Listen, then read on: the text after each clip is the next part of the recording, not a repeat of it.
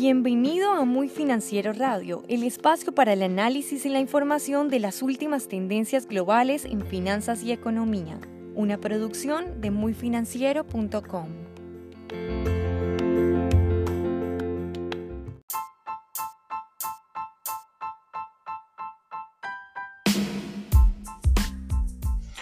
Hola amigos, bienvenidos eh, a Muy Financiero nuevamente. No sé si ustedes hayan visto ese programa eh, denominado Tacaños Extremos. Pues bien, en el mundo de las finanzas y la economía también hay tacaños extremos. En este caso, pues uno de los tacaños extremos que vemos a nivel mundial es la organización Trump. Este viernes una corte de Nueva York encontró a la organización Trump el imperio de negocios del expresidente estadounidense Donald Trump culpable por fraude fiscal y le impuso una multa a esta organización por 1.6 millones de dólares. Se encontró que las subsidiarias de la organización Trump eran culpables de 17 cargos, incluyendo fraude fiscal, falsificación de registros de negocios y conspiración, como parte de lo que los fiscales denominaron un esquema audaz y de amplio alcance para pagar a los ejecutivos de dicha organización sin llevar registro de esto, es decir, se les pagaba a los ejecutivos de una forma en la que estos no tuvieran que pagar impuestos, de, una forma en la que se pudieran librar de sus cargas impositivas. Uno de los ejecutivos importantes de la organización Tron es o fue el ex jefe financiero de la organización llamado Alex Quislberg, quien admitió su culpa ante el, fiscal por eh, fraude fiscal el pasado verano y accedió a cooperar. Otro, mm, eh, pues este es uno de los grandes casos de, fraude fiscal de los Estados Unidos. Weisselberg, eh, es Weisselberg, perdón, no es Weisselberg, sino Weisselberg, pues fue acusado de recibir más de 1.7 millones de dólares en pagos no reportados durante una década. Es decir, que estos pagos, estos, estos millones de dólares que le dieron a Weiselberg, finalmente no pagaron impuestos, no pagaron impuestos por lo que eh, se le otorgó como salario a este ejecutivo de la organización Trump. ¿Cómo se le pagaba a los ejecutivos de la organización Trump para evitar pagar impuestos?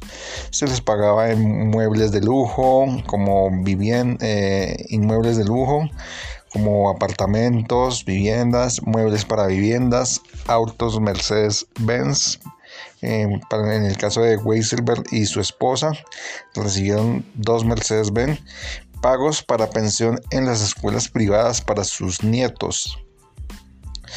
Eh, los fiscales y la organización Trump se reunieron en una corte criminal de Manhattan este viernes 13 de enero para recibir el fallo.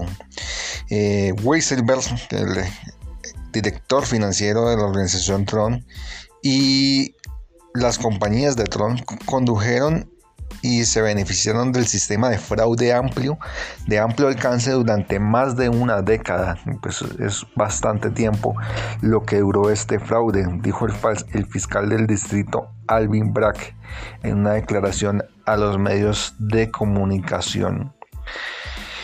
La fiscal general encargada de este caso es Leticia James, quien también está investigando a Trump y a su familia y a sus empresas por otros delitos y también está buscando 250 millones de dólares en compensaciones. Bueno, este yo creo que es uno de los casos que nos recuerda que en, la economía el fraude siempre está visible de alguna manera. El caso de la organización Trump, cómo evadía impuestos. No se sabe si el mismo Trump estaría involucrado o al tanto de este caso Sin embargo, uno puede recurrir al viejo dicho que dice, dime con quién andas y te diré quién eres. Es bastante diciente que estas personas, las directoras ejecutivas o, los ejecutivos de la organización Trump hayan organizado este fraude fiscal y es poco probable, pensaría yo, que Trump no estuviera al tanto del mismo, que no estuviera al tanto de estas prácticas, dado su historial de bajos pagos de impuestos o nulos pagos de impuestos en algunas ocasiones. Pues esto es bastante diciente en el caso de, la declaración de, Trump de impuestos del 2021 en, el que se en la que se señaló que Donald Trump no pagó impuestos. Generalmente se ha acusado a Trump de eh, apalancarse demasiado en sus negocios, es decir, recurrir a demasiada deuda y a triquiñuelas o a, em, digámoslo así, eh, trucos de contabilidad para evadir impuestos. Pues bien, eh, la evasión de impuestos no es eh, y el fraude económico, pues mejor dicho, el fraude económico no es algo que sea típico de las empresas ilegales o estafas piramidales como el caso de Omega Pro o como el caso de Validus, como las estafas que generalmente defraudan a un grupo de inversionistas, sino que también se dan en empresas legales y de amplio reconocimiento, como es el caso de la organización Trump. Ya vimos el fraude de lo que fue pues Omega Pro, empresa que está finalmente colapsando y que rebotó en Broker Group, empresa que hasta ahora no ha pagado a sus inversionistas.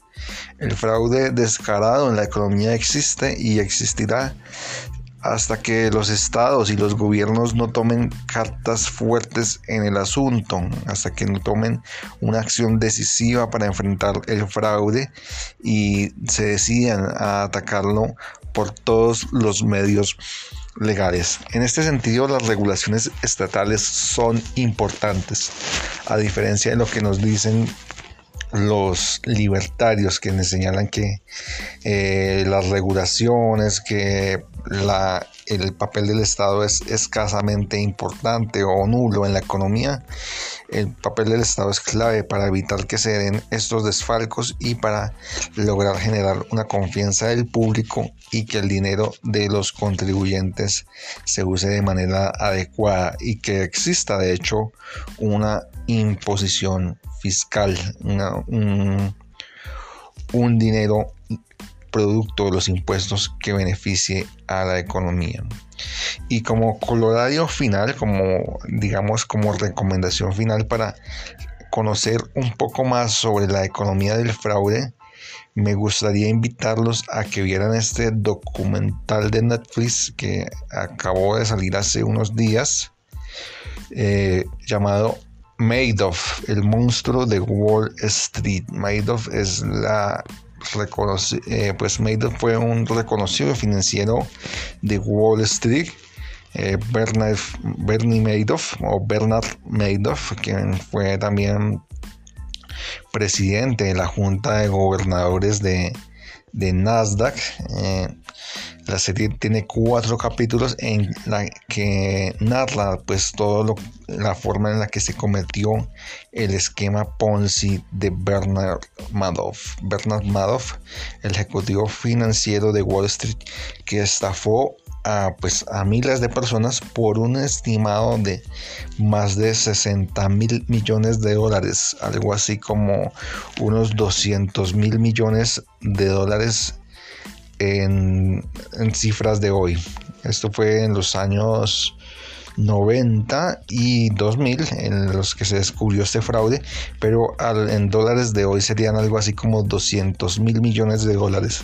Es, uno, es definitivamente el fraude financiero más grande de la historia y con el caso de, pues, de la organización Trump que hemos analizado en esta noticia y con el caso del fraude de Omega Pro, nos recuerda que la economía del fraude está vigente y que debemos pues reconocerla, pues eh, siempre podemos ser víctimas de esta economía del fraude si no estamos alerta a los signos, a los signos de, cómo se comete el fraude y que también nuestra sociedad eh, a nivel público también es víctima del fraude cuando no se pagan los debidos impuestos, como sucedió en el caso de la organización Trump.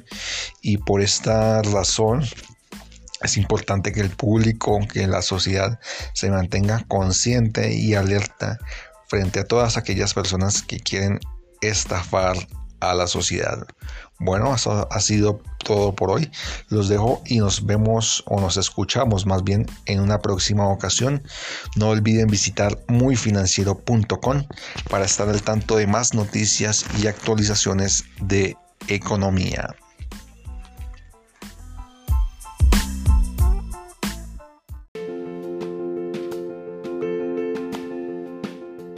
Este ha sido un episodio más de Muy Financiero Radio. No olvides compartir este podcast con tus contactos. Encuéntranos en Facebook, Twitter y Pinterest como Muy Financiero y en nuestra página web como muyfinanciero.com.